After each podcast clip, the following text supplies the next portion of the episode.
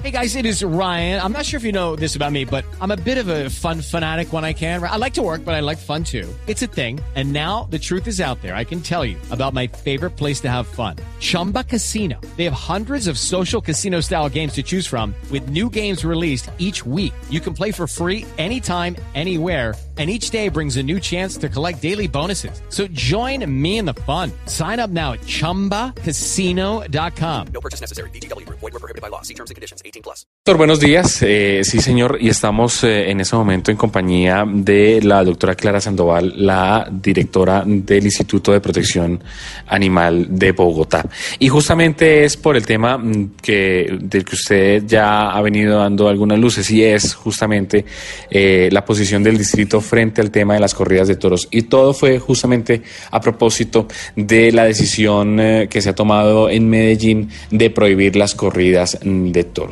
Y eh, es una pregunta mm, que, que, le trasladamos a la doctora Clara Sandoval para empezar este tema. ¿Por qué en Medellín eh, sí se pudo prohibir y por qué en Bogotá no? Para poner un poco en contexto eh, la situación eh, y, la, y también el pronunciamiento del distrito a propósito del tema. Bueno, es importante primero, obviamente, felicitar a Medellín porque para nosotros es un avance importante eh, no tener ese tipo de espectáculos crueles, pero no fue una prohibición. En Medellín no se prohibió la realización de las corridas, fue una decisión que toma el socio mayoritario dueño de la Macarena, que es un socio privado de no realizar las corridas.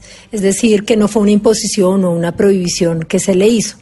Y en ese sentido en Bogotá es distinto, tenemos una plaza pública y una orden judicial, que es la sentencia T286 del 2013, a través de la cual la Corte ha sido específica en ordenarle al distrito que debe eh, restituir la Plaza de Toros Santa María como una plaza de toros para la realización de corridas de manera permanente y que no se tiene que abstener de adelantar cualquier actuación que pudiera impedir la realización de las mismas.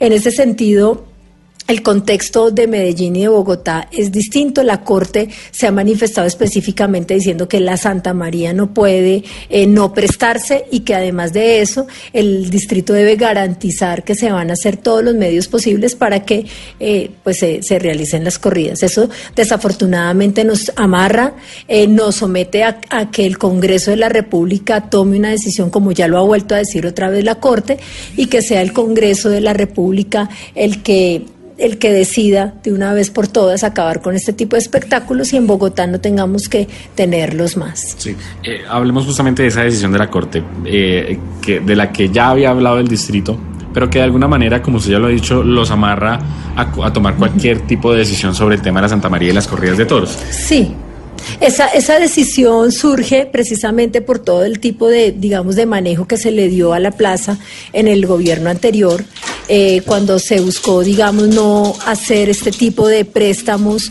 eh, y y lo que hace, lo que produce todo este tipo de actuaciones es estas sentencias de la Corte, que digamos en el, en el, en uno de los puntos dice eh, restituir de manera inmediata la Plaza de Toros Santa María como Plaza de Toros permanente.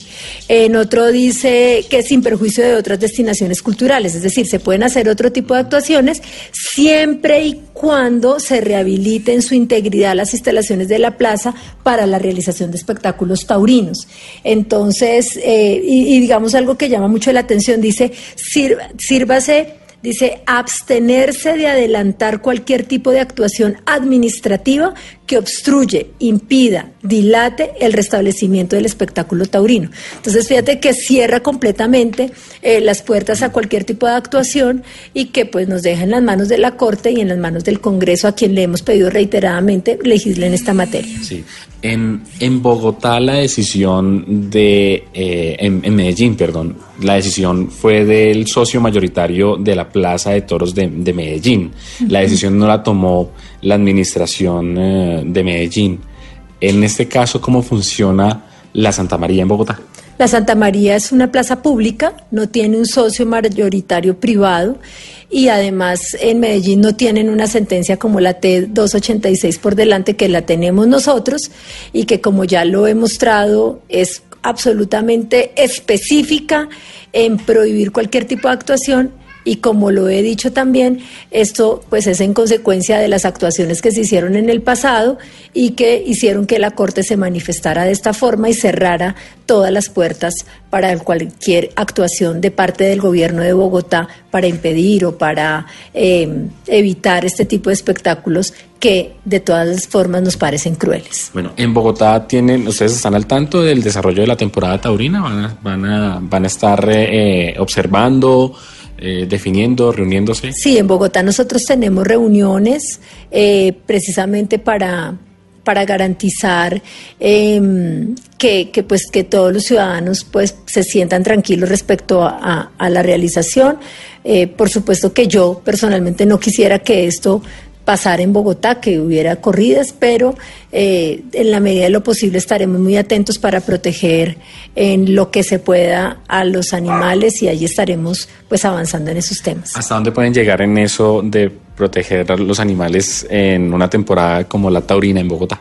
En los espacios que nos dé la ley de protección animal y en la ley de espectáculos públicos con animales. Y allí estaremos contándole a los ciudadanos hasta dónde vamos a poder hacer y todo lo que esté en nuestras manos para hacer, pues lo vamos a hacer. Sí, se ha hablado también en redes sobre la participación de los menores de edad en, en las corridas de toros en, en Bogotá pueden participar, pueden ingresar menores de edad al, al, a esos espectáculos? El año pasado se prohibió el ingreso de menores de edad, menores de 14 años, y bueno, el, la idea es que por supuesto los niños no, no se, no se incentiva este tipo de cultura, de, violencia y que los niños no tengan acceso a este tipo de eventos. Bueno, Néstor es la directora del Instituto de Protección Animal del Distrito, la doctora Clara Sandoval.